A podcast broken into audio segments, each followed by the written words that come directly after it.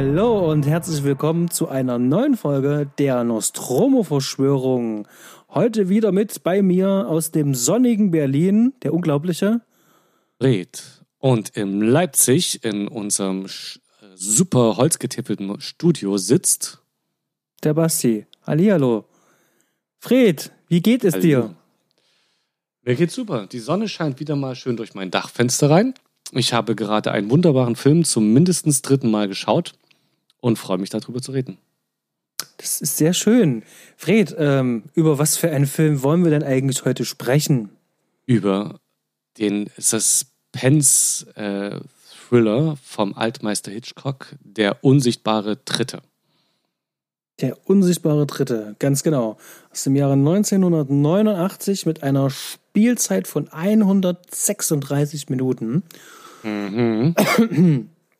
genau. Ähm, bevor es soweit ist, der geneigte Zuhörer ähm, weiß ja schon, dass wir immer ganz gerne mal ähm, ein paar Filmempfehlungen äh, zum Besten geben. Wir haben nur ein bisschen begrenzt Zeit. Äh, unser Podigy-Kontingent ähm, sagt ungefähr irgendwas mit 50 Minuten. Und deswegen Aha. könnten wir das wahrscheinlich ein bisschen eingrenzen, denn wir könnten vielleicht ganz kurz ansprechen, was wir als letztes im Kino gesehen haben. Fred, warst du zufällig im Kino und hast irgendetwas gesehen? Ja, rein zufällig habe ich mir am Sonntag den neuesten Tarantino angetan und war von diesem Film auch sehr angetan. Und zwar Once Upon a Time in Hollywood mit Mr. Brad Pitt und äh, dem anderen, äh, Leonardo DiCaprio in den Hauptrollen. Ein wunderbarer Film. Absolute Empfehlung. Absolute Empfehlung. Und ich habe ihn noch nicht gesehen, Empfehlung. aber ich habe schon gesehen, dass äh, das äh, Kino meiner Wahl, das Luro-Kino, hier mhm. an dieser Stelle gerne wieder Werbung, ähm, den Film in Original mit Untertiteln bei uns zeigen wird sehr demnächst. Gut. Und da freue ich mich sehr darauf. Und ja, auch ich war im Kino gewesen und habe mir den zweiten mhm. Teil von It angesehen. Ah, ja, sehr schön. Der steht auch noch auf meiner Liste. Ich glaube, in zwei Wochen schaffe ich es dahin zu gehen. Freue ich mich genau. schon drauf. Darf ich den mich freuen? Ähm, ich, also ich bin mit sehr gemischten Gefühlen rausgekommen. Mhm. Ich äh, habe so den Eindruck, ähm, dass ich weiß nicht, wer jetzt genau dafür verantwortlich ist. Ich vermute, es geht so in Richtung Produzenten mhm. sich sehr viel mit eingemischt haben und äh, da sehr viele Köche da in Brei nicht ganz verdorben haben, aber äh, ich finde zu viel Salz rangekippt haben und ähm, kommt leider nicht an den ersten Teil ran. Der erste, der war ähm, wirklich sehr stark. Ja. Allerdings. Aber der zweite hat äh, einige Schwächen und ähm, ich hatte es ähm, letztens erst gehört. Der Film ist zu lang und eigentlich ist er auch viel zu kurz. Das trifft es eigentlich ganz gut. Oh, ich, der geht doch fast an die drei Stunden, ne? So. Der geht 170 Minuten. Deswegen ähm, diese Aussage, er geht zu lang und auch eigentlich zu kurz. Ähm, wichtige Sachen werden weggelassen, dafür werden unwichtige mhm. Sachen dann doch etwas länger ähm, ausgebreitet, was nicht hätte sein müssen. Und das, das ist damit halt gemeint. Ich hatte trotzdem meinen Spaß damit. Also ich bin gut unterhalten worden. Ja. Also den kann man, den sollte man sich auch unbedingt im Kino anschauen. Und ja, tolle Leistungen halt. Aber insgesamt im direkten Vergleich ähm, ist er eben halt ein bisschen, steht er immer hinterm Schatten des ersten Teils. Ach, ich werde sehen. Ich muss mir den auf jeden Fall anschauen. Ich mag den ersten Film sehr und ich hoffe, ich schaffe es auch, den nochmal zu wiederholen, bevor ich zum zweiten gehe. Genau. Ja, dann war es das einfach mit dem Vorgeplänkel aufgrund der Zeitknappheit und der Menge, die es zu unserem Film heute zu, äh, zu sagen gibt, legen mhm. wir direkt los, schlage ich mal so vor. Das klingt ganz gut. Vielleicht noch ein ganz kurzer Hinweis. Wenn ihr ein bisschen Vorgeplänkel hören wollt, ähm, die lieben Kollegen vom Deep Red Radio haben uns eingeladen in ihre Show, die im Oktober veröffentlicht wird mhm. Mit Gast zu mhm. sein. Und da werden wir passend zum Horror-Oktober oder Schocktober oder wie auch immer ihr das nennt. Ähm, da werden wir einen kleinen Gastbeitrag haben und ein paar Perlen und ähm, Horrorfilme vorstellen, ähm, die uns so ganz gut gefallen. Dann, Basti, um was geht's in dem Film? Genau, ähm, der unsichtbare Dritte oder North by Northwest? Also ich sag ja eigentlich immer gerne North by Northwest. Wie ist denn das bei dir? Was sagst du denn eigentlich? Dritte. Ich, ich weiß, dass äh, ich kenne beide Titel sofort parat, aber der unsichtbare Dritte ist der Name, der mich angefixt hatte, schon bevor ich den Film gesehen hatte. Okay. Binde den Film wirklich mit diesem deutschen Titel. Okay. Ich, ich bin immer irritiert, vor allem, wie, wie es zu dieser Übersetzung halt kommt. Also allgemein deutsche Übersetzungen von ähm, Filmtiteln sind immer sehr fragwürdig, ja. aber hier, wo, woher kommt denn das Ganze jetzt? Ähm, und ähm, naja, wie dem auch sei, wir können es kurz zusammenfassen, damit wir zumindest wissen, um was es geht. Ähm, denn Gary Grant hatte damals so seine Probleme, überhaupt zu wissen, um was es da eigentlich geht. Dazu später mehr. ja. Aufgrund einer Verwechslung in einem Restaurant wird der New Yorker Werbefachmann Roger Thornhill in der unsichtbare Dritte für einen gewissen George Kaplan gehalten und von einigen Verbrechern entführt. In der Villa ihres Auftraggebers fordert dieser ihn zur Kooperation auf. Aber Thornhill weiß nicht, was die Männer von ihm wollen. Um ihn loszuwerden, machen ihn die Männer betrunken und setzen ihn auf einer abschüssigen Straße ans Steuer eines Autos. Bevor er jedoch verunglücken kann, wird Thornhill von der Polizei gestoppt. Als er am nächsten Tag zur Villa zurückkehrt, sind die Männer verschwunden. Aber vielleicht kann der eigentliche Besitzer, der Diplomat Lester Townsend, ja vielleicht etwas Licht ins Dunkel bringen. Für Thornhill beginnt eine nervenaufreibende Irrfahrt durch die Vereinigten Staaten. Punkt, Punkt, Punkt. Ich habe mir mal diese Inhaltsangabe von Movie Pilot mal geklaut. Das ist mein Versuch. Wir eiern ja immer ganz gerne mal rum mit unseren Zusammenfassungen. Okay. Und ähm, ja, äh, vielleicht auch ähm, an den geneigten Zuhörer, vielleicht ein kurzes Feedback. Ähm, ist das besser? Kommt er da besser rein? Oder sollen wir uns ein bisschen selber den Mund fußlich reden? Das könnte uns ja mal per Mail zukommen lassen. Genau. Ich vermute mal, dass unsere 200 äh, bis 2000 Zuhörer natürlich lieber meine Karlau hören wollen, die ich ganz spontan äh, einflechte. Ich hatte auch hier mindestens einen auf den Lippen, den ich nicht zum Besten gebe. Mal schauen, ob es humorlos auch geht. Nein, mein Spaß. Ich, ich hatte auch den, ja. das Gefühl, es könnte besser sein, wenn wir das wieder selber machen. Aber ein Versuch macht klug. Dann lass uns loslegen, indem wir den Cast mal schnell zusammenfassen und einen Überblick geben, wer da alles Wichtiges mit dran gearbeitet hat. Ganz genau. Und zwar, wir haben hier das Drehbuch von Ernest äh, Lehman, der das ähm, verfasst hat. Mhm. Und ähm, Produktion ist über Metro Goldwyn Mayer passiert. Produziert hat unter anderem Alfred Hitchcock selber mit und äh, Herbert Coleman. Für die Musik hatten wir keinen geringeren als Bernard Herrmann. Und an der Kamera Robert Burks und Schnitt George Tomasini. Genau. Ähm, Besetzung ist eigentlich ähm, ein sehr schönes buntes Potpourri aus ähm, klassischen Darstellern der damaligen Zeit, allen voran Cary Grant und äh, James Mason.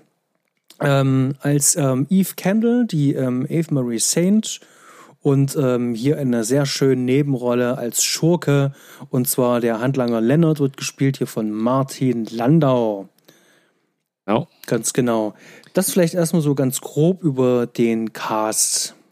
Ähm, jetzt muss ich mal fragen, du sagtest vor uns, ähm, du hast den Film jetzt äh, zum dritten, vierten Mal gesehen. Ja. Und also ich weiß ja nicht, wie es dir geht. Also für mich ist das so einer meiner Lieblingsfilme, wenn nicht sogar mein Lieblingsfilm von Hitchcock. Ich oute mich jetzt das einfach mal. Sehr, das könnte sehr gut hinkommen. Ich, ich mag das Fenster zum Hof einfach noch sehr, also wirklich sehr. Mhm. Ähm, aber also der unsichtbare Dritte ist nicht einer der ersten, die ich von Hitchcock gesehen habe. Der Titel schwebte mir halt schon äh, entgegen aus, äh, aus der Filmwelt, bevor ich den Film geschaut hatte, der unsichtbare Dritte, und es klang schon geheimnisvoll. Und dann Hitchcock muss ich sehen. Dann habe ich ihn irgendwann mal wahrscheinlich als Teenie dann mir reingezogen und der Film geht immer wieder. Und bei alten Filmen ist es ja, geht es mir oft so, dass ich denke, ach, den musst du noch mal schauen. Und wenn ich dann überlege, schaue ich den heute, denke ich, ach, die sind immer so zäh, guckst du den heute wirklich? Und der Film wieder von Anfang bis Ende wahnsinnig unterhaltsam, spannend, zieht mit, ist ein, einfach ein Fest, den anzuschauen. Ja, also sehe ich auch wirklich so, ist wirklich ähm, neben Rope, ähm, Psycho auf jeden Fall, ist das so mein, mein Lieblingsfilm. Fenster zum Hof mag ich auch, Rear Window. Ähm, aber nicht ganz so sehr wie den Film, also den mag ich sehr mhm. gerne. Und vor allen Dingen auch äh, von der Art, ähm, wie er halt gemacht ist, also das Drehbuch ist sehr, sehr entscheidend, ähm, weil das so äh, episodenhaft alles ist Es ist ja auch ja. so an, angelehnt, so ein bisschen Road-Movie-mäßig. Wir verfolgen eigentlich äh, die ganze Zeit Gary Grant und. Das macht halt Spaß, hat eine schöne Dynamik. Ähm, das ist auch das, ähm, was ich bei äh, den früheren Steven Spielberg-Filmen sehr mag. Dieses ähm, zusammenhängende, immer aneinandergereihte Erzählen von einer Person, die verfolgt wird und das ist hier ja sozusagen ein schöner Prototyp, also nicht nur für Indiana Jones, sondern auch für die James Bond-Filme zum Beispiel. Und ja, na wohl bei James Bond ist es verschachtelter. Wir haben hier beim unsichtbaren Dritten ja wirklich absolut eine lineare Handlung. Ja. Bis auf, bis auf einen Ausbruch äh, geht es ja die ganze Zeit durchweg immer an Cary Grant ran. Der steht immer im Mittelpunkt und es gibt, gibt keine zeitliche äh, keine zeitlichen Sprünge nach vorne, nach hinten, keine Nebenhandlung oder sonst was. Es, man verfolgt halt wirklich diesen einen Typen von Anfang bis Ende und es wird nicht langweilig. Es ist super kompakt inszeniert und geschnitten. Genau. Die, die, die einzige Szene war ja das, äh, wo die, die Agenten da äh, darüber ähm, aufklären, den Zuschauer mehr oder weniger, äh, dass es den Agenten gar nicht gibt und dass die davon Kenntnis haben und das Ganze ja. jetzt laufen lassen, weil es da ja noch einen anderen Agenten ja da irgendwie gibt. Genau, um zu, äh, ja, das notwendige einblendet, damit äh, der Zuschauer mehr weiß, als Gary Grant weiß. Um die Spannung halt reinzubringen. Und das Verständnis. Ja. Ja. Sehr schön. Dann. Ähm, wie, wollen, wie wollen wir denn anfangen? Ich würde sagen, gleich beim Anfang. Beim Anfang, Anfang ist ganz gut. Am Anfang äh, haben wir eine Massenszene. Ach ja, wir haben ganz am Anfang äh, was ganz typisches. Äh, Hitchcock hat ja wohl, wie ich heute gelesen habe und mir eigentlich auch immer aufgefallen ist, lieber im Studio gedreht als draußen. Mhm. Und die haben ganz, äh, der hat immer ganz viel Set äh, Aufbau, also an Setmalereien, Hintergrundmalereien. Er war ja auch selber am Anfang irgendwie Setmaler und es fängt an mit, äh, mit so einem Hochhaus, äh, ich weiß, äh, mit Spiegelung. Mhm. Oh, ich weiß gar nicht mehr, ob das jetzt äh, am Set, äh, ob das jetzt eine Außenaufnahme war, dieses Hochhaus. Ich, ja, ich bin gerade gesprungen. Tut mir leid. Am Ende war so ein schönes gemaltes Hochhaus. Sorry, ich bin gerade gesprungen. Am Anfang, äh, Am Anfang eine Einstellung aus dem Hochhaus die, die, mit, mit Spiegelung. Kommen erstmal die schönen äh, Titel von Soul Bass. Ah, ja, ja. Ganz, ganz am Anfang, ja. Ganz genau. Das, das, da muss ich wirklich sagen, es ist wirklich was, was mir ein bisschen fehlt, dass sich so ein Film so richtig schön viel Zeit für die Credits am Anfang nimmt und sich da Mühe gibt. Und ich, es ist halt sehr ikonisch, sehr schön gemacht halt. Und äh, so Best war ja für die, ähm, für, oder zumindest für einen Großteil äh, der, der ähm, Vorspänne bei Hitchcock-Filmen ja verantwortlich. Hat auch zum Beispiel bei ähm, Ehen, fällt es mir jetzt gerade noch ein, hat er, hat er noch den Vorspann gemacht. Und die sind immer sehr, sehr, sehr stimmungsvoll mhm. und schön abgestimmt auf das Bild. Also guter Mann, wollte ich ja auch gerne mal im Podcast erwähnt haben. Genau. Und der Film, der schmeißt uns eigentlich relativ schnell und zügig rein. Wir werden sofort an Cary Grant rangeheftet und kriegen mit, was es eigentlich so für ein Typ ist. Das ist ja eigentlich so ein sehr, sehr, sehr lockerer Typ, der auch relativ schnell, ähm, ja, droppt halt, dass er schon zweimal verheiratet war und ähm, ja mit Frauen da ähm, hier und da so ein kleines Techtelmechtel hat, hat seine Sekretärin, die für ihn alles abnimmt. Und dadurch erfahren wir eigentlich so ein bisschen was von seiner Backstory und was das für ein Typ ist. Und dass er noch eine Mutter zu Hause hat und all so eine Kleinigkeiten. Und wir sind die bei, dabei die ganze Zeit in Bewegung. Das heißt, also er läuft und äh, das Gespräch findet dann noch in einem Taxi statt. Und ähm, nach nicht einmal fünf Minuten sind wir ja dann eigentlich schon in der Restaurantszene, wo er dann schon entführt wird. Also es geht relativ schnell. Ganz zügige Exposition, ja. Also Einführung. Und äh, am ganz am Anfang darfst du den Cameo nicht vergessen. Es wissen zwar 99 Prozent unserer Zuhörer, dass Alfred Hitchcock immer in seinem Film erscheint, aber wir müssen es trotzdem nennen. Ganz am Anfang steht er vom Bus und der Bus fährt weg.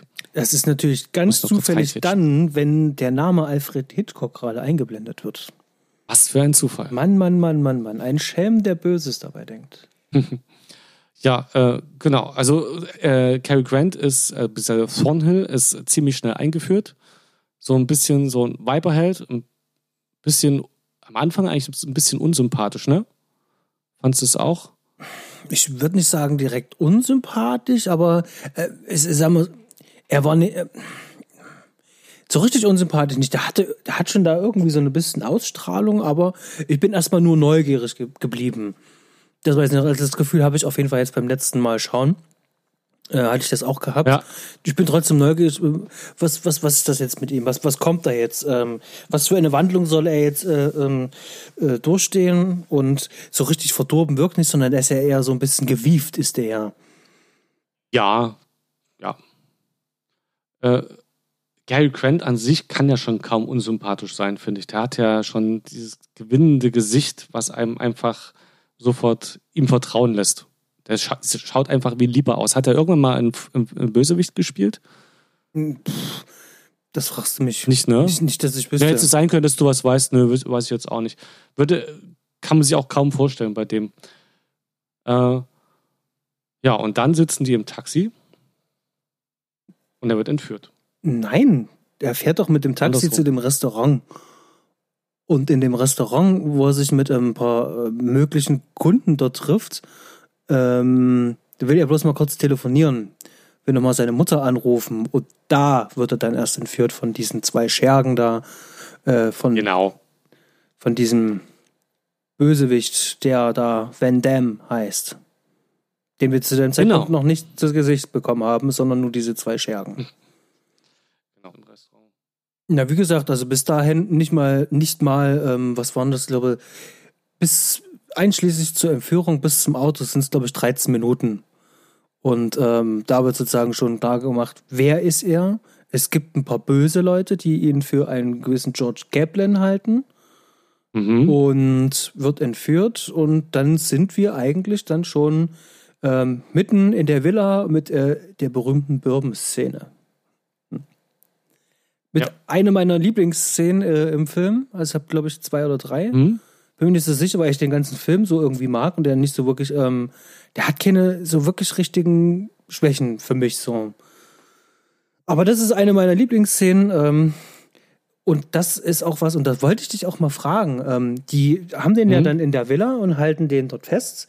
Und ähm, Ja. Gary Grant äh, macht das ähm, übrigens in der deutschen wie auch in der äh, Originalversion ähm, Version sehr suffisant, ähm, ironisch äh, kommentiert er das die ganze Zeit.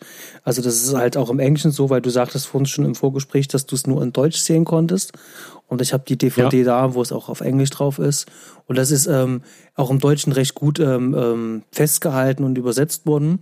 Dieses Selbstironische, dass er relativ schnell blickt, dass er in einer Situation ist, wo er wahrscheinlich nicht so schnell rauskommt.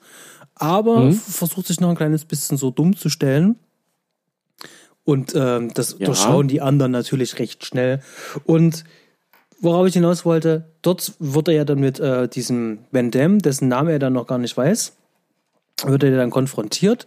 Der geht die ganze Zeit davon aus, dass das ein gewisser Herr Townsend ist und Lester Townsend, dem die Villa Ja, gehört. genau. Genau. Und dort wird er dann für diesen ähm, Agenten ja gehalten, beziehungsweise der kommt aus der Nummer gar nicht raus. Und jetzt meine Frage, jetzt hab ich's. Ähm, das wird ihm die ganze Zeit unterstellt. Es wird auch nicht wirklich hinterfragt. Und er kommt aus der Nummer ja gar nicht raus. Und der Film baut aber eben halt da drauf. Aber wie kommen denn die Jungs da drauf, dass er dieser Kaplan ist? Also, weißt du, ich meine, also macht der Film ja überhaupt gar keine äh, Anstalten, da irgendwas in die Richtung da. Das, genau, das ist absolut unklar, aber der Film äh, geht dem ja oder selber nach, indem ähm, später im Film geht, äh, macht der Thornhill, beziehungsweise Gary Grant, äh, sucht, versucht den Kaplan zu finden und ist unter anderem in dem Hotel, Das, wo der Kaplan angeblich untergekommen ist. Das meine ich gar Und er nicht. fragt- das meine ich gar nicht. Ich meine jetzt tatsächlich wirklich ähm, diese Bösen, also die, die, die andere Seite, die hinterfragt da überhaupt gar nichts, sondern die gehen davon aus, dass er er ist. Aber warum ist er er? Also warum wird er denn für Kaplan gehalten? Was ist der ausschlaggebende Punkt? Also ich als Zuschauer weiß jetzt Das- nicht, wa- warum die ihn für den halten. Genau, ne, nein, meine ich ja. Also wir wissen es zu dem Zeitpunkt, also überhaupt glaube ich so richtig, äh, warum man ihn dafür hält, habe ich jetzt gerade vergessen. Aber später versucht er das herauszufinden, indem er die Leute da fragt, äh, die ihn für Kaplan halten, also der äh, Hotel, äh, der, der, zum Beispiel den Anzug ins Hotel bringt, ob er ihn schon mal gesehen hat. Also quasi nach dem Motto, sehe ich dem vielleicht ähnlich? Haben die mich deswegen mit dem verwechselt?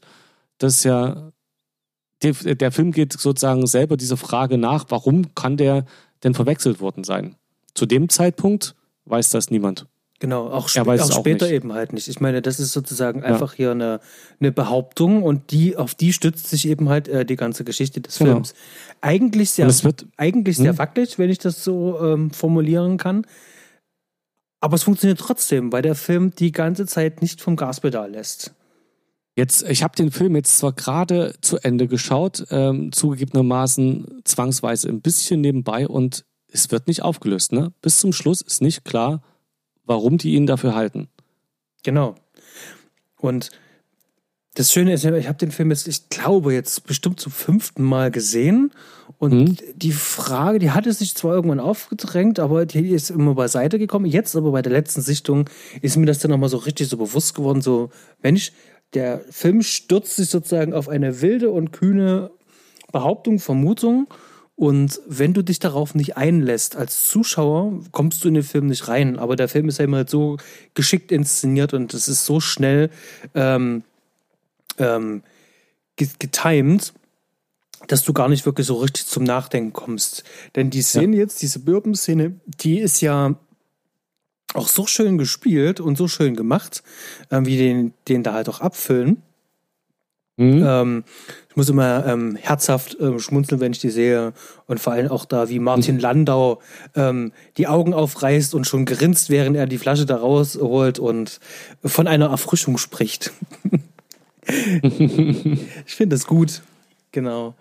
Und. Es, ähm, ja, äh, und äh, ich glaube, diese Verwirrung, die, ähm, wie wir sagen, beim Zuschauer also entsteht, spiegelt er das wieder, was eigentlich auch Gary Quent passiert. Er weiß es nicht, der Zuschauer weiß es nicht und deswegen akzeptierst du es vielleicht auch so ein bisschen, weil du mit dem, also er, die Hauptperson, mit der du dich identifizierst, äh, die weiß es ja eben auch nicht. Das also denkst, gehst, du gehst noch davon aus, du wirst es noch erfahren. Genau. Ähm, und dazu kommt noch, dass du, ähm, er wird ja für jemand gehalten und du willst natürlich jetzt, äh, wie er selber ja auch wissen, Moment mal, wer ist dann dieser Agent? Wer ist denn das eigentlich? Also da entstehen ja, ja gleichzeitig neue Fragen. Das ist ja sozusagen das, das, das Glückliche sozusagen an dem Drehbuch, an dem, wie es halt auch getimt ist, dass ähm, der Film mir trotz alledem noch die Möglichkeit gibt, noch andere Fragen zu, ähm, äh, zu stellen. Und dann geht der Film aber trotzdem weiter. Und zwar unbeirrt. Genau. Und zu dem Moment hätte ich zum Beispiel äh, auch, hätte man auch noch als Zuschauer sagen können, vielleicht ist er ja tatsächlich der Agent. Und er möchte es gerade nicht zugeben. Also es ist ja, wäre noch möglich, eine Möglichkeit gewesen. Du weißt es einfach noch nicht, weil du eben die ganze Zeit an Gary Quent dran bist und wir sind erst in Minute 13 und du hast kein Hintergrundwissen. Du weißt nur, was exakt die letzten 13 Minuten passiert ist. Das war der Anfang, ja. wird abgefüllt, er darf Auto fahren, ähm, macht das eigentlich für die, ähm, für, was war das, eine Flasche Bourbon? Macht er das eigentlich noch recht gut, ähm, da an diesen Klippen da lang zu ähm, steuern? Und ähm, wird dann von der Polizei gestoppt und kann dann aufs Revier gebracht werden. Wo er dann äh, versucht, äh, ganz äh, betrunken ähm, den Leuten klarzumachen, dass er nicht betrunken ist, sondern betrunken gemacht worden ist und nichts dafür kann, denn ein paar böse Leute haben ihn dazu genötigt und gezwungen. Und dann passiert was, ähm, das hatte ich schon wieder total verdrängt. Da kam doch dann irgendwann, ähm, da gab es so eine Gerichtsverhandlung irgendwie und ähm, die wollten doch dann nochmal klären, ähm, ob das wirklich so ist und sind dann nochmal in die Villa gefahren. Und dort ist ja irgendeine Frau, ähm, die er nie im Leben vorher gesehen hat und ihn mit Namen anspricht und sagt. Doch, der hat die gesehen. Ein Grund, warum ich heute vier Stunden für den Film gebraucht war, war das ständige Hin- und Herspringen. Ähm, die Frau kommt ganz kurz rein, als er das erste Mal in die Villa, in der Villa ist. Ah, okay. Genau, ich musste da auch nochmal zurückspulen. Also, so grob sagen die das auch so. Der sagt so, die Frau hat gar kein Recht, mit mir so zu sprechen. Ich habe sie erst einmal gesehen oder sowas. Da dachte ich, wann hat er die denn gesehen? Und da musste ich nochmal wirklich den Film durchspulen. Äh, die kommt ganz kurz ins Zimmer rein und sagt, äh, ihre Gäste sind da zu diesem Van Damme, ah. von dem wir noch nicht wissen, dass es Van Damme ist. Alles klar. Oh, ja. Ich hatte ganz viel von dem Film auch verdrängt. Es gibt halt die berühmten Szenen, die man mit verbindet, ist die später noch kommen mit dem Flugzeug und die Präsidentenköpfe. Aber das sind so, der Film geht ja eben, hat man gesagt, zwei Stunden, 16 Minuten. Da ist echt viel Stoff drin, der unterhaltsam ist, aber echt die Hälfte vergessen. Entschuldigung, wir sind im Flow unterbrochen. Du warst im Gericht. Nö, das war ja ähm, schön ergänzend, das passt ja wunderbar. Ähm, genau. Und beim, äh, beim Gericht und dann laufen die wieder zurück und dann, hm, hm, hm, hm, genau, nee, ja, jetzt bin ich raus. Warte, ich, ich spule mal kurz hier ein bisschen durch. Ähm, genau, nach dem Gericht, das war eine absurde Szene, die unvorstellbar ist. Äh, kommt am Schluss kommt nochmal sowas ähnliches. Gehen die Polizisten mitsamt äh, Robert Thornhill, ich weiß nicht, das könnte vor dem Gericht gewesen sein. Vor dem Gericht, wo die in das Haus gehen, gehen die halt, nehmen die die Mutter auch noch mit und gehen, platzen da einfach so in der Szene rein. Es, äh, alle im Anzug, es wirkt irgendwie total irreal. Ich kann mir kaum vorstellen, dass es früher so Usus war. Weißt du, was ich meine? Ja. Es ist ähm, eine komische Szene auf jeden Fall. Und natürlich ähm, war das Haus dann so vorbereitet, wie ähm, als hätte man schon ähm, gedacht, der kommt nochmal mit der Polizei zurück und hat natürlich dort alles dann präpariert. Wirkt ein kleines bisschen gestellt, ähm, mhm. nicht, nicht, nichtsdestotrotz funktioniert es aber, äh, die Szene. Ja. Also er wird ja sozusagen Stück für Stück demontiert und du merkst dann eben halt auch so, okay, hier spinnt sich ja dann auch wirklich was zusammen. Und ja, da gibt es ja dann auch noch, wenn die dann das Gebäude verlassen und merken, okay, der Roger O'Thornhill hat uns hier Quatsch erzählt, siehst ja dann so den Gärtner und das ist ja einer der Handlanger ähm, von dem Van Damme. Genau, du als Zuschauer weißt, äh, dass der Thornhill im Recht ist, dass er sich nicht einbildet, aber du weißt auch, dass die anderen nicht wissen und hast so eine schöne, die Spirale geht sozusagen weiter, die Abwärtsspirale ins Desaster. Mhm. Und ähm, glaub, also ich glaube, gerade wenn wir den Film jetzt so zusammenfassen, merken halt schon so, dass es auch wirklich, so wie wir es am Anfang gesagt haben, auch sehr, sehr, sehr ähm, episodisch. Ähm, du hast dann halt irgendwann den Sprung, bist sozusagen an einem komplett neuen Set und das wird ähm, immer sehr schön miteinander verknüpft. Und du hast dann immer so schöne Set-Pieces und das macht den Film auch so ein kleines bisschen sehenswert. Ich glaube, fast mit das nächste ist ja dann, ähm, wo die, ähm, wo der auf der Suche nach dem, dem echten Townsend ist und ähm, am UN-Hauptsitz äh, dort ist. Kaplan. Achso, nee, es, es erstmal suchte nach diesem Kaplan, wer eigentlich dieser Kaplan ist, und geht in das Hotel. Mhm. Äh, wo der in das Hotelzimmer von diesem Kaplan geht, wo er denkt, dass dieser Kaplan, der er ja sein soll, ist, mit seiner Mutter zusammen und wundert sich, warum ihn alle mit Herrn Kaplan noch ansprechen und fragt die dann eben, ob sie ihn schon mal gesehen haben. Und keiner hat den Kaplan nie gesehen. Aber alle denken halt, der ist es weil er in dem Hotelzimmer gerade auch ist. Und da kriegt er, glaube ich, auch den Anruf von diesem Van Damme, mhm.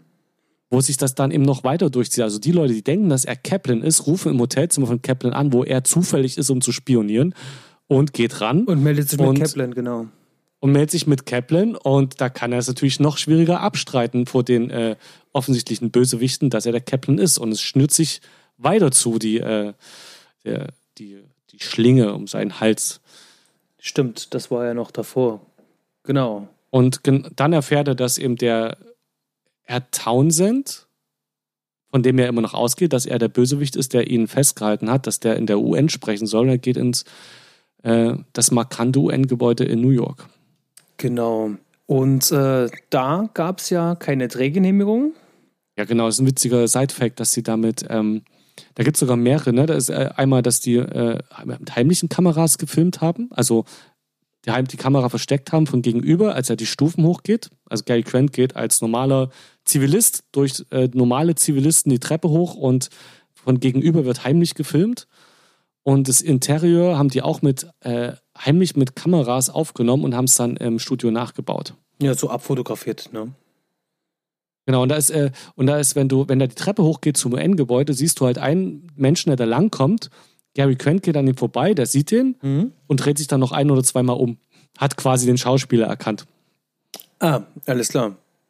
Das, ähm, wusste, ich, ja. das wusste ich noch nicht, nee. Äh, wie ich vor Gespräch schon sagte, die Trivialiste zu diesem Film ist unendlich lang.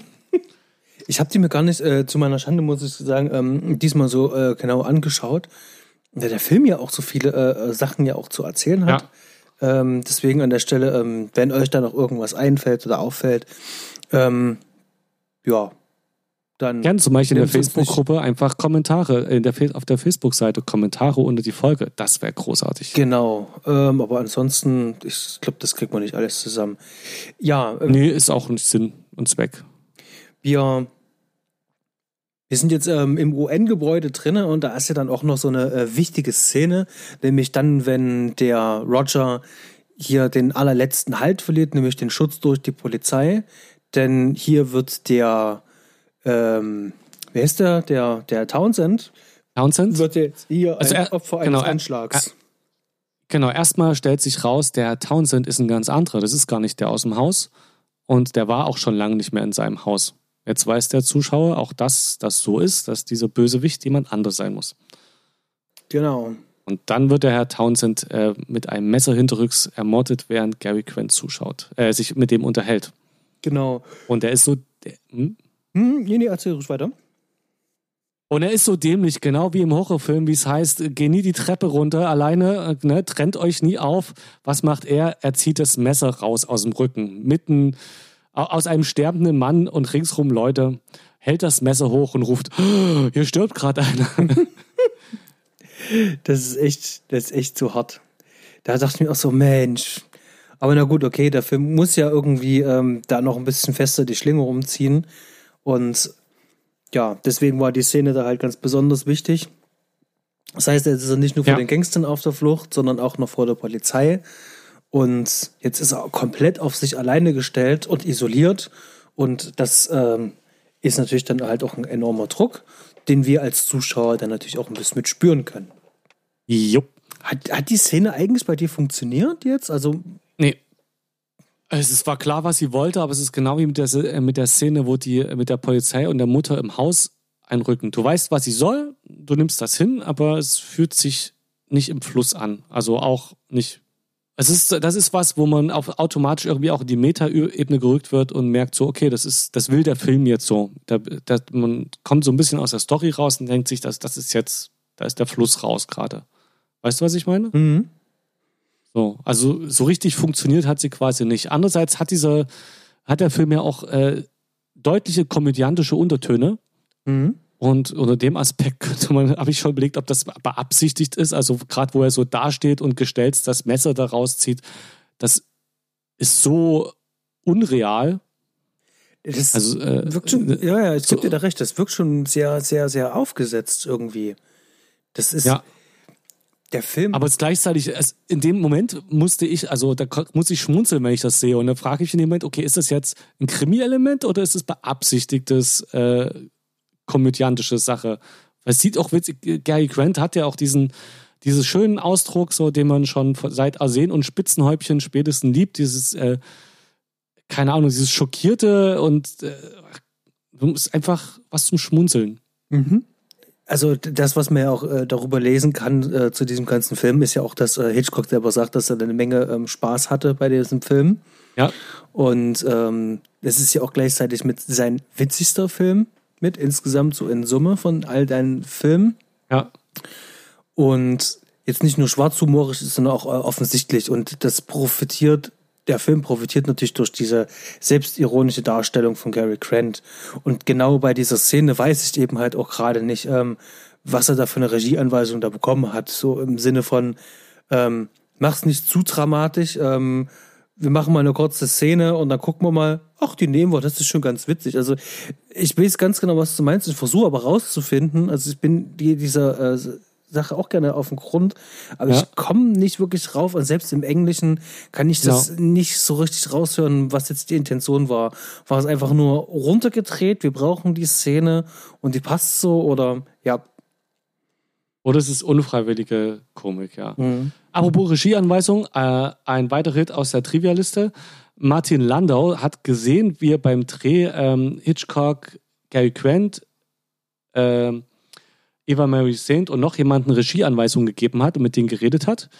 Und hat daraufhin Hitchcock gefragt, ähm, warum der mit denen redet und mit ihm nicht, glaube ich. Und er sagte, ich rede, wenn ich zu Schauspielern was sage, dann deswegen, weil sie was falsch gemacht haben. Das ist aber.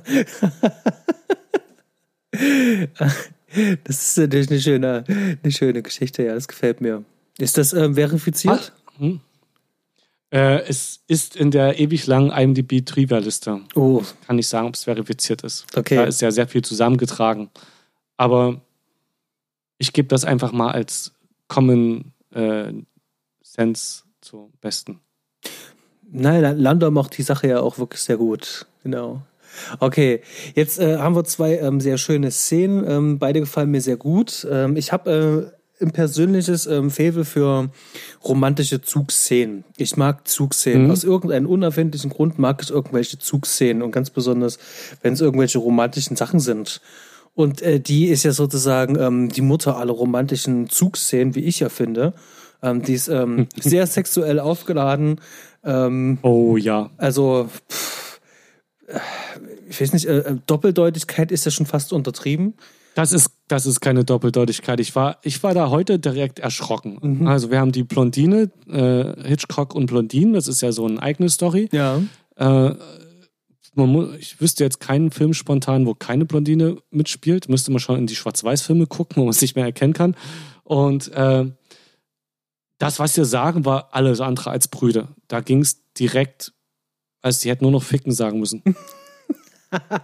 jetzt, krieg, jetzt kriegen wir auf jeden Fall das E. Jetzt ist das E endlich mal, jetzt ist das E endlich mal gerechtfertigt in unserem Podcast. Juhu. So aus.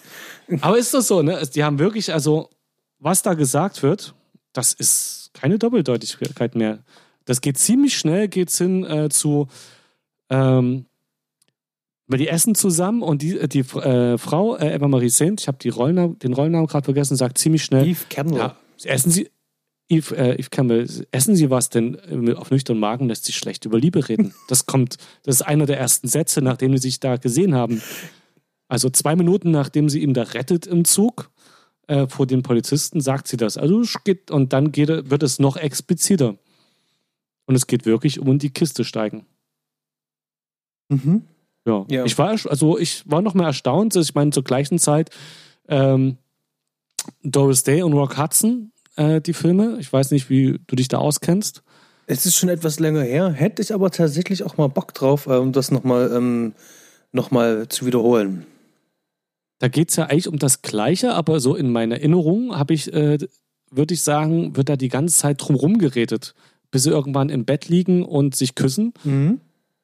Ganz äh, alles immer noch schön bedeckt, aber im Grunde wird die ganze Zeit um heißen Brei geredet und sich zugezwinkert und so weiter. Das ist meine Erinnerung an die Filme. Ich habe es ja nicht mehr gesehen und hier geht es gleiche Zeit, aber es geht sofort zur Sache. Und es geht direkt um das eine und die ganze Zugszene spielt sich eigentlich um nichts anderes und die Suspense, Suspense-Sachen, die, wo die Story davon getrieben wird, werden schön mit eingeflochten. Aber es geht ums Ficken. ähm, hast du dich ähm, so ein ganz kleines bisschen ähm, angesprochen gefühlt von ähm, Eva Marie Saint, beziehungsweise von der Rolle ähm, Eve Kendall? Sprich, ähm, hat sie dich sozusagen auch gleich mit angemacht? Äh, oder zumindest Fühltest du dich so, äh, als ob du sozusagen den Roger da jetzt verstehen könntest? Eigentlich nicht. Eigentlich nicht. Es, sie wirkte wie so eine kühle Blondine. Also eher so wie eine Marlene Dietrich. Ein bisschen vom Gesicht auch her. So der eiskalte Engel. Und gar nicht so sinnlich erotisch.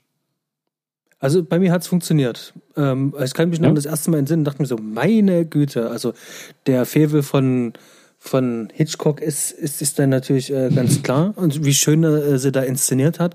Aber es funktioniert halt, weil so, so direkt halt ähm, ähm, frei von der Leber fast schon ähm, zu ihm spricht.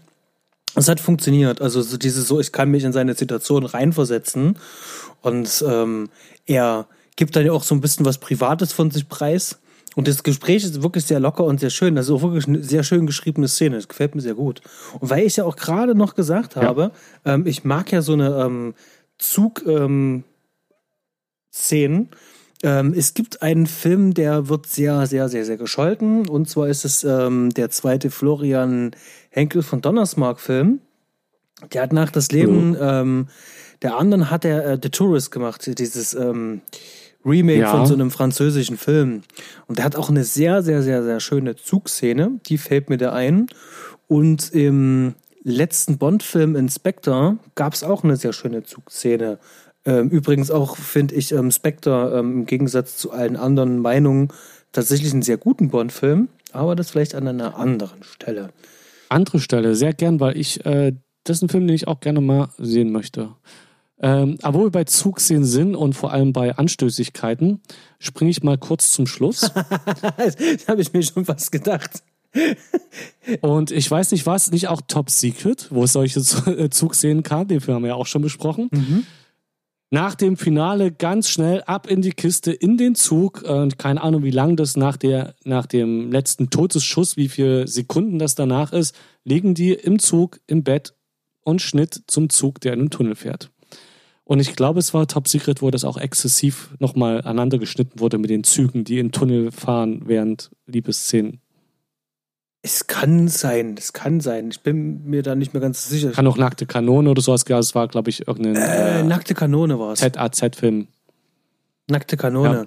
Da äh, haben sie das dann gesteigert. Ähm, da startet noch eine Rakete. ja, ja, ähm, genau. Irgendein Delfin robbt da noch rum oder sowas halt. Ähm. Auf jeden Fall war das jetzt meine letzte Referenz. Also als ich das da heute gesehen habe, so ist der Zug für den Tunnel, Liebesszene, habe ich sofort daran gedacht und musste ein weiteres Mal schmunzeln. Ja, und die perfideste Szene, die er jemals äh, gedreht hat. Oder perfideste Ende, wie er selber sagt. Mhm. ja. Ähm, schöne Sache. Ähm, lenkt ein ganz kleines bisschen ab, so von, wer ist das? Was will die eigentlich? Warum kommt es jetzt dazu? Man kann sich natürlich schon denken, dass da irgendwelche äh, anderen Dinge dahinter stecken, aber ähm, die, das, die Chemie von den beiden, das ist, das funktioniert halt. Und das lenkt ein bisschen ab. Genau. Ähm, ja. ja. Ich würde fast sagen, bevor wir jetzt hier Szene für Szene durchhangeln. Wir, wir, genau das wollte ich sagen. Lass uns mal raffen. Welche Szenen sind noch wichtig, außer ja, ähm, ganz am Ende? ist doch ganz klar, welches Und Szene. das Flugzeug. Ja, die ne? Maisfeldszene natürlich, selbstverständlich. Ja. Es, ohne jetzt, ähm, ähm, vielleicht, äh, was, was denkst du, wie lange ist denn die Szene, die Maisfeldszene? Jetzt einfach nur so aus der Erinnerung. Aus der Erinnerung würde ich sagen ungefähr fünf Minuten. okay, sehr schön. Ja, die ist auch ähm, gut fünf Minuten lang. Oh, echt? Ja, genau. Also, äh, mein Eindruck ist halt für einen Film eine relativ lange Szene, vor allem ein Film, der so gerafft ist. Und nur in dem Film kommen die relativ lang vor. Ja. Gefühlt vielleicht sogar wie zehn Minuten, aber äh, für einen alten Film, also ja, so fünf Minuten, spielt halt wirklich so ruhige Einstellung, traumhafte Szene. Ich mag die. Also. Der mag die nicht es gibt ja Leute, die sagen so, der Film strickt sich irgendwie so um diese ähm, Szene. Den kann ich nicht beipflichten, aber ich finde die Szene tatsächlich wirklich ähm, sehr, sehr gelungen. Auch nach den ganzen Jahren ist die nicht langweilig. Ich habe es mir jetzt wirklich nochmal ja. Stück für Stück für Stück angeschaut, habe auf die Schnitte wirklich mal geachtet, wie von dieser Supertotale von oben wo man sozusagen das komplette ja. Setting sieht, diese Kreuzung dort mitten da draußen und das Feld. Man hört im Hintergrund, hört man übrigens auch schon diesen, ähm, diesen Doppeldecker, den hört man dann schon, also das Flugzeug, den hörst du schon. Mhm. Und dann ist er da so drinne und dann wird mit einer Erwartungshaltung mit dir gespielt. Da kommt ein Auto hinterm Feld lang gefahren, wo ein Typ aussteigt, der dann mit dem Bus fahren will. Das ist ja, so. Ja, genau. Das ist großartig. Ganz genau. Situationskomik halt. Und das Ganze so, bis es dann, dann, dann wirklich so dieser, wie dann dieser Moment ausgelöst wird, wo dann der sagt, äh, dieser Typ, der auf dem Bus wartet, warum fährt, fliegt der denn da hinten lang? Äh, das Feld ist doch noch schon längst abgemäht. Da gibt's doch gar nichts mehr sozusagen, was er jetzt da noch ähm, gießen könnte oder, ne? Und das ist so ein Moment, du denkst so, okay, äh, was, was, kommt denn jetzt? Und dann kommt er dann, wo der Bus dann weg ist, hier kommt das Flugzeug ja dann schon angeflogen. Und das ist tatsächlich, ähm, sehr, sehr, sehr, sehr schön bedrohlich. Also es funktioniert auch immer noch, auch wenn man natürlich ja. sieht, dass ähm, einige Szenen, wo er sich da auf den Boden wirft, du siehst, dass es im Studio ist und dann wieder ja. Außenaufnahmen gegengeschnitten. Aber ich finde, das ist echt top. Es ist eine der Szenen, die, die wirklich auch hängen bleiben. Ne? Also eigentlich die zwei Szenen, die hängen bleiben, die so richtig sich ins Gehirn fressen. Ist auch, glaube ich, das Kinoplakat, ne? Ist das, ja, genau. mit dem das ist das Kinoplakat. Die, äh, Ja, traumhafte Szene und äh, danach äh, geht der Film im, immer von Episode zu Episode spannend fort, macht seine Odyssee hin. Bis zur Auktionsszene. oh ja. Also bei der muss ich immer äh, herzhaft lachen. Die ist ähm, so witzig. Wenn er dann realisiert, so, dass er aus der Nummer da nicht rauskommt, der kommt aus dieser, äh, aus diesem blöden Auktionsnummer, kommt er da nicht raus aus dem Haus dort und ähm, übertreibt dann halt dort und äh, gibt dann Spaßpreise an und wird dann sozusagen dann des Saales verwiesen durch die Polizei. Ähm, das ist wirklich echt, ähm, echt sehr schön gemacht und ich musste immer herzlich lachen bei der Szene. Ist, ja, wunderbar. Äh, unbedingt anschauen. Ja, äh, auch eins der vielen Sachen, äh, es wird ja so quasi gesagt, dass das im Grunde genommen der erste James Bond-Film ist. Der unsichtbare Dritte ist ja die ersten Bond-Filme haben ja ziemlich viel von dem ähnlichen Vibe, von dem Helden. Zwar nicht unfreiwillig, aber so die Einstellung, die Art und Weise des Inszenieren ist vieles ähnlich. Dann diese Auktionsszene, ich weiß nicht, in wie vielen Filmen, in wie vielen Krimis oder Filmen aus diesem Genre das dann später kopiert wurde. Mir fallen jetzt natürlich spontan keine Beispiele ein, aber vielleicht dir? Du weißt, was ich meine. Ne? Es kommt ständig immer wieder vor, dass gerade in Krimis irgendwie Auktionen eine Rolle spielen. In Heists natürlich, Heist-Movies natürlich. Mhm. Äh, ja, und dann geht's äh, durch, dadurch, dass er sich von den Bullen abholen lässt, wird er dann schließlich von dem Oberchef der CIA soll es wahrscheinlich sein, ne? also der Intelligence Agency. Ja, gibt auch einen Kommentar drauf, äh, da sagt er noch ähm, CIA, FBI, OCI, ähm, alles das Gleiche. Irgendwie sowas in der Art, so. sagt er doch da. Oder nennen Sie, nennen, nennen Sie es, wie Sie es wollen, sagt er. Genau das sagt er da. Genau, und wird genau, und da wird dann, genau, und da wird dann für Gary Grant äh, äh, das Geheimnis gelüftet, dass es den Kaplan gar nicht gibt, sondern dass der nur erfunden wurde als Lockvogel und dass er zufällig in diese Rolle reingerutscht ist. Und dass er jetzt doch bitte die Rolle weiterzuspielen hat, um den Van Damme auffliegen zu lassen. Genau, weil es ja einen anderen Spion gibt, der gedeckt werden soll dadurch. Genau. Genau. Äh, ab wann wird klar, wer das Spion, wer das ist? Also ich glaube, spätestens ab dem Moment denkst du dir schon so, okay, die Blonde muss ja irgendeine Bedeutung haben. Ja.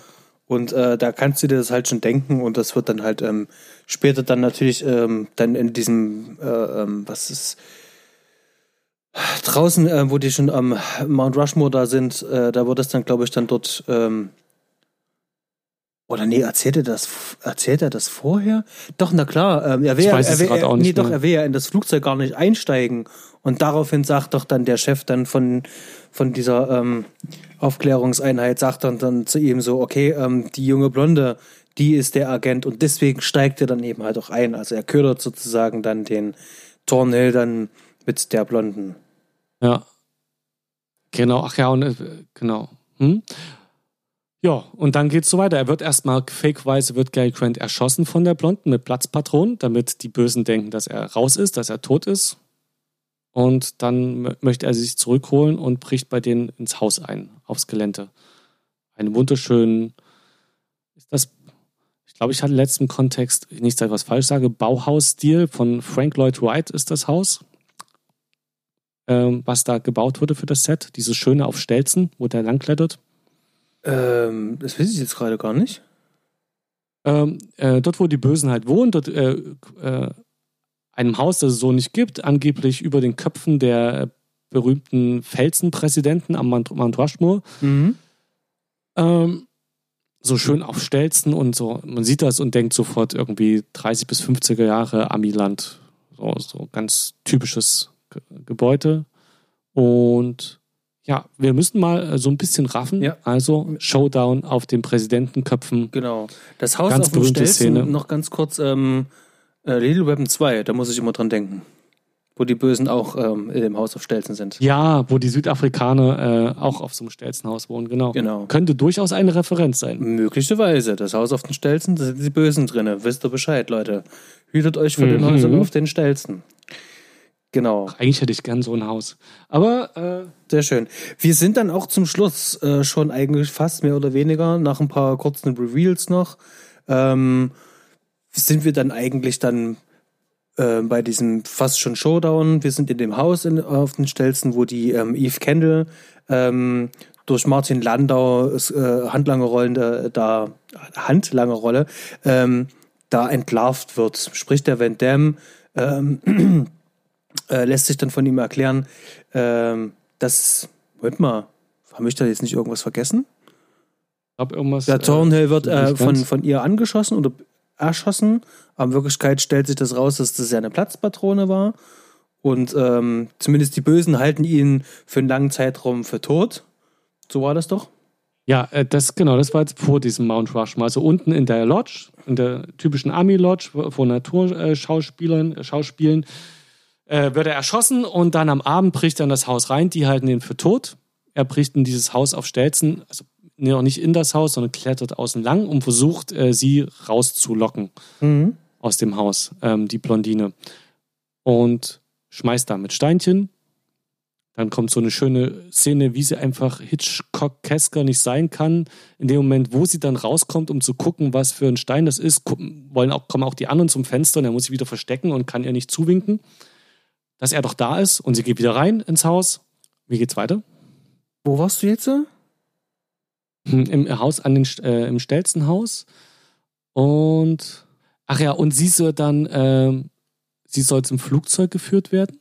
Ach ja, stimmt. Äh, sie soll zum Flugzeug geführt werden und äh, da ist ja schon klar, dass sie ja äh, die, äh, eine Spionin ist und sie soll ja dann sozusagen vom Flugzeug aus dann ähm, überm Wasser dann halt ähm, verteilt werden. Man will sich dann dort ähm, ihrer entledigen.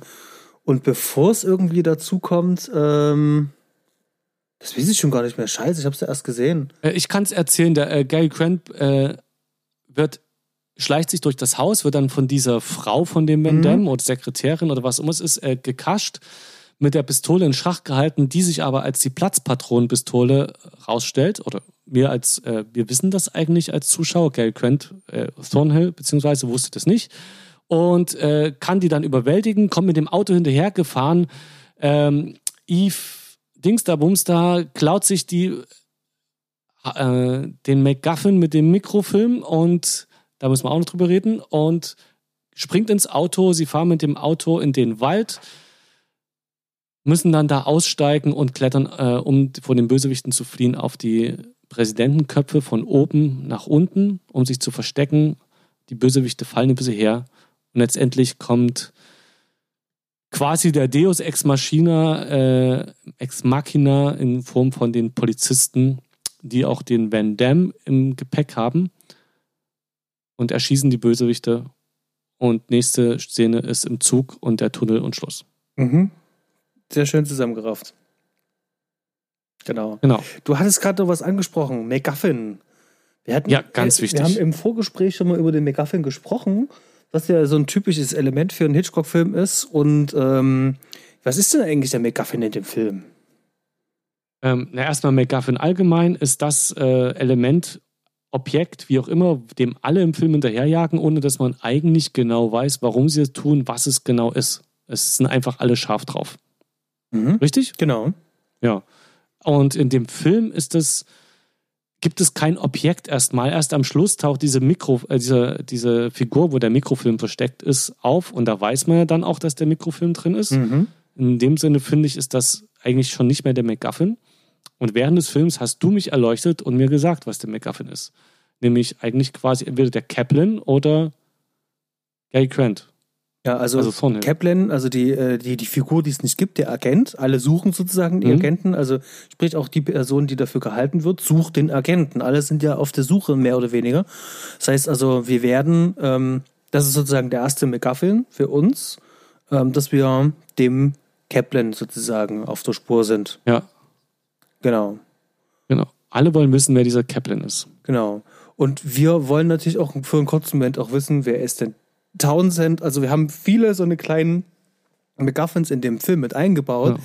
den wir Townsend, oder? hinterherjagen, Bitte? aber um sozusagen am Ende dienen die ja nur dem Zweck, äh, uns an einen Punkt zu bringen, wo es wiederum neue Informationen für uns gibt, damit der Film sozusagen halt fortlaufen genau. kann. Aber von Anfang an ist halt, alle sind auch hinter den Geheimnissen der Regierung oder gegen, hinter irgendwelchen Geheimnissen hinterher. Und das ist letztendlich dann der Mikrofilm.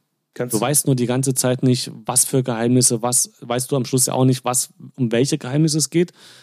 Äh, du weißt aber auch nicht mehr, wer die Geheimnisse jetzt genau hat, in welcher Form, was das, ob das eine Kassette ist wie ähm, äh, im Flucht aus LA oder ob das ein Stück Papier ist oder was auch immer. Genau. Berühmteste MacGuffin für die wenigen unkundigen Zuhörer der Neuzeit ist wohl der Koffer in Pipe Fiction.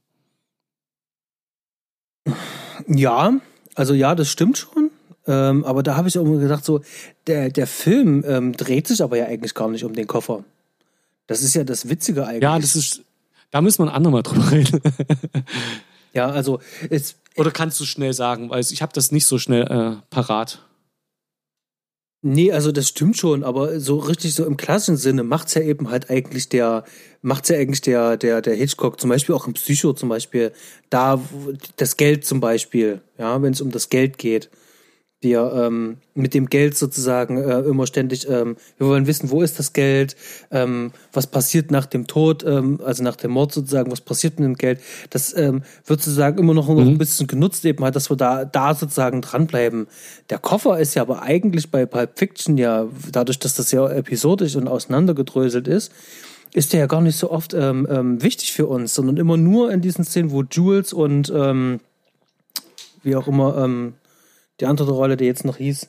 Ja, der ist nicht ganz so zentral. Es ist, äh, ist halt auch so ein Mini-McGuffin so, äh, sozusagen. Ganz Aber es, äh, es ist der, der immer genannt wird als Hauptbeispiel für McGuffin, weil die Leute dann wissen, was gemeint ist. Mhm. Weil alle Pulp Fiction gesehen haben. Genau. Der Film ist übrigens auch äh, äußerst charmant. Ähm, hier in dem Fall der Schauspielerin von der Eve Kendall, der äh, Eva Marie Sane. Die ist in dem Film 29 wo sie im echten Leben damals. 26, 26 sogar. Uh, und, und da in ist der, sie vier, in der deutschen Übersetzung. Äh, 34. Ja, genau. Genauso wie auch, ich glaube, ähm, äh, noch so ein Trivia-Dingens, das eigentlich ja ähm, Hitchcock hat das, äh, der hat bei Vertigo hat der James Stewart gegenüber, dem Hauptdarsteller aus Vertigo, getroppt, dass da er diesen Film drehen möchte und James Stewart wollte unbedingt die Rolle in Der unsichtbare Dritte spielen. Und äh, Hitchcock wollte das nicht, weil er wahrscheinlich vom, also alles, ne, ich, verbriefte Aussagen weiß ich nicht, das ist die große lange Trivialiste, äh, weil er Vertigo, dachte, dass Vertigo an den Kassen nicht so gut dargestanden hat, weil Jim Stewart zu alt gewesen sei, zu alt gewirkt hätte. Und daraufhin hat er erstmal so einen kleinen Trick gemacht. Er hat ge, äh, äh, James Stewart keine Zusage gegeben zu dem Film, mhm. weil ihn auch nicht ver, äh, verärgern wollte, solange bis James Stewart äh, den Vertrag für den nächsten Film ausgehandelt hatte, um ihm dann zu sagen, dass er jetzt der unsichtbare Dritte auf, äh, aufnimmt und der Leiter, also hat ihm dann offizielles Angebot gemacht und James Stewart musste ablehnen, weil er einen anderen Film dreht. Ah. Und eigentlich hatte er, wollte er, glaube ich, auch Cary Grant. Ähm, Cary Grant ist witzigerweise ein paar Jahre älter als James Stewart. ja. das ist so ähnlich äh, dubios wie, äh, dass äh, Sean Connery zu alt wurde für einen James Bond und danach hat Roger Moore benommen, der älter ist als Sean Connery. Äh, wusstest du? Äh, nee, das wusste ich tatsächlich nicht, aber. Genau, es, äh, äh, es ist genauso dubios. Ähm, das, ja, das äh, so ist geworden und irgendwie soll der Thornhill, glaube ich, auch eher um die 40, also äh, Gary Grant ist, glaube ich, 55 kann, ungefähr beim Dreh und soll eher was um die 40 sein, denke ich. Man nimmt sie ihm auch irgendwie auch ab. Also der hat ja auch eine, eine ja, Ausstrahlung. Absolut. Das ist ja, das war ja wie, ähm, man konnte ja ungefähr 20 Jahre lang von, äh, wie heißt der, ähm, ach, jetzt, das gibt's doch gar nicht, äh, Oceans, ähm, Ocean's Eleven. Äh, George Clooney? George Clooney, George Dankeschön. Clooney. 20 Jahre lang ähm, konntest du nicht sagen, in welchem Alter George Clooney gerade ist. Ob der jetzt ja. gerade 30 ja, oder 50 ist, konntest du nicht sagen. Ähm, genau. Ja. Na, im, im unsichtbaren Dritten sieht man schon, dass der keine 40 mehr ist. Äh, ja, aber es passt trotzdem. Man nimmt, der, ist, der sieht halt, ist so vital, der strahlt so eine Energie aus, dem nimmst du das trotzdem ab. Ja, also er geht trotzdem als mit, mit 40er bei mir da eiskalt durch. Und nicht als mit 50er. Ja. Ja. Ähm, ja, es gibt äh, so viele Kleinigkeiten noch zu, äh, über Hitchcock ja auch zu erzählen. Vom Bart als kleiner Fetisch von Hitchcock, dass viele Sachen bei ihm im Bart spielen. Äh, dann, dass es mit dieser falschen Identität in vielen Filmen bei ihm vorkommt, dass das Leute als was Falsches gehalten werden. Über die Schnitte könntest du bestimmt noch einiges erzählen. Also sagen wir mal so, ähm, äh, also gerade was jetzt äh, ähm, die, die, ähm, die, die technische Seite betrifft, ähm, Hitchcock ist da wirklich so, wie kann man sagen, weil der das in meisten Fällen alles so weit vorgeplant hat. Ähm, hier hat er zwar mhm. nicht mit dem Storyboard gearbeitet, das wird zwar immer ganz gerne gesagt, aber er hat hier nicht mit dem Storyboard gearbeitet. Trotzdem sind die Szenen sehr klar und die sind sehr klar aufgelöst vorher schon.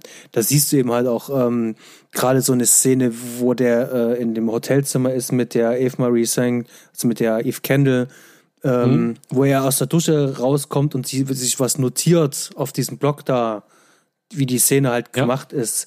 Das ist richtig klassisches Filmmachen auf dem Stativ, ein Schwenk, dann noch mal ganz kurz noch mal eine Halbtotale und dann noch mal eine nahe und das ist so ganz klassisch und einfach gemacht, schön ausgeleuchtet und das ist der ganze Film über.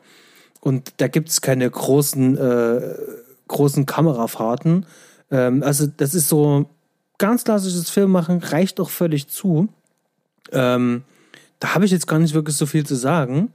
Ähm, Schnitt funktioniert auch ähnlich wie, wie mit Kamera. Also es ist wirklich super aufeinander abgestimmt. Da ist kaum ein Gramm Fett da dran. Zumindest für mich. Also es gibt eine Szene, wo ich denke, die ist überflüssig, die hätte man rausschneiden können. Mhm. Ähm, im, im, im, Zug ähm, hast du doch zwei so eine Kontrolleure, ähm, als mhm. der auf der Flucht ist. Die Zugszene. Das sind zwei so eine Kontrolleure. Und das soll sozusagen ähm, dir signalisieren, alles klar, der, wir haben jetzt alle hier kontrolliert ähm, und der Tornel kommt ja dann aus der Toilette raus und dann ist sozusagen alles safe. Und das wird aber dann später nochmal ganz kurz in dem Gespräch, wird genau diese Information ja auch mitgegeben halt, also wie dem auch sei, also ich fand, ja. ich fand das so ein bisschen, äh, das wirkte fehl am Platz, aber ansonsten äh, auf die Länge und auf das, was wir da halt an Bildern sehen, ähm, ist es ähm, immer noch immer noch ähm, ich finde das nach wie vor immer noch schaubar. Es gibt ja so ein paar Filme, die sind äh, aufgrund ihrer, äh, ihres Alters wirken die so ein bisschen, ich sage jetzt nicht altbacken, aber die haben so ihre Längen, wo du denkst so, ah, ich hätte hier gerne noch ein bisschen Schnitt, äh, ich muss jetzt mich ein bisschen zwingen, ja, ja. mal nicht woanders hinzuschauen oder vielleicht sogar noch das Handy rauszuzücken und dann nach Trivia zu lesen oder sowas. Ähm, hier habe ich das gar nicht gehabt. Ich sitze dann wirklich da und gucke mir das wirklich sehr, sehr, sehr, sehr gerne an. Es ist wunderbares Filmmachen. Das, äh, der Film ist quasi nicht gealtert, würde ich jetzt mal sagen. Das ist ein Film, den du, den heute jetzt einen, ähm, ich weiß nicht, einen David Fincher vielleicht oder so, so in der Art nochmal drehen könnte. Ja, obwohl, also David Fincher hat zwar einen komplett anderen Stiefel, ähm, aber ich würde, das würde mich mal interessieren. Das ist eigentlich wieder cool, stimmt. Das wäre, das wäre mal was Spannendes. Der geht, ein bisschen in die Krimi-Ecke geht der, der ja. Fincher ja auch so. Deswegen ja, war das jetzt der, meine erste der Assoziation. Aber, der, geht aber anders mit Humor düsterer. um. Der geht anders mit Humor ja, ja, um. Ja, ja, ja, das auf jeden Fall. Äh, klar, aber so prinzipiell jetzt von der, vom Pacing, wie du sagen würdest, äh, so könnte ich mir den Film auch nochmal exakt so vorstellen. Der Humor wäre anders und äh, hier sind ein paar ähm, was den Umgang mit Frauen angeht, ein paar sehr inkorrekte äh, Witze drin und Handlungsweisen, die aber gerade noch so durchgehen, finde ich. Mhm. So, die werden, wären heute anders. Ja, Film, äh, ein Film, den man prinzipiell schauen kann. Jeder. Absolute Empfehlung. Genau. Können, können wir uns darauf einigen. Und ähm, ich ich hatte mir auch Gedanken gemacht, so im Vorfeld, worüber kannst du bei dem Film sprechen? Hat der Film ja irgendeine Message oder irgendwas?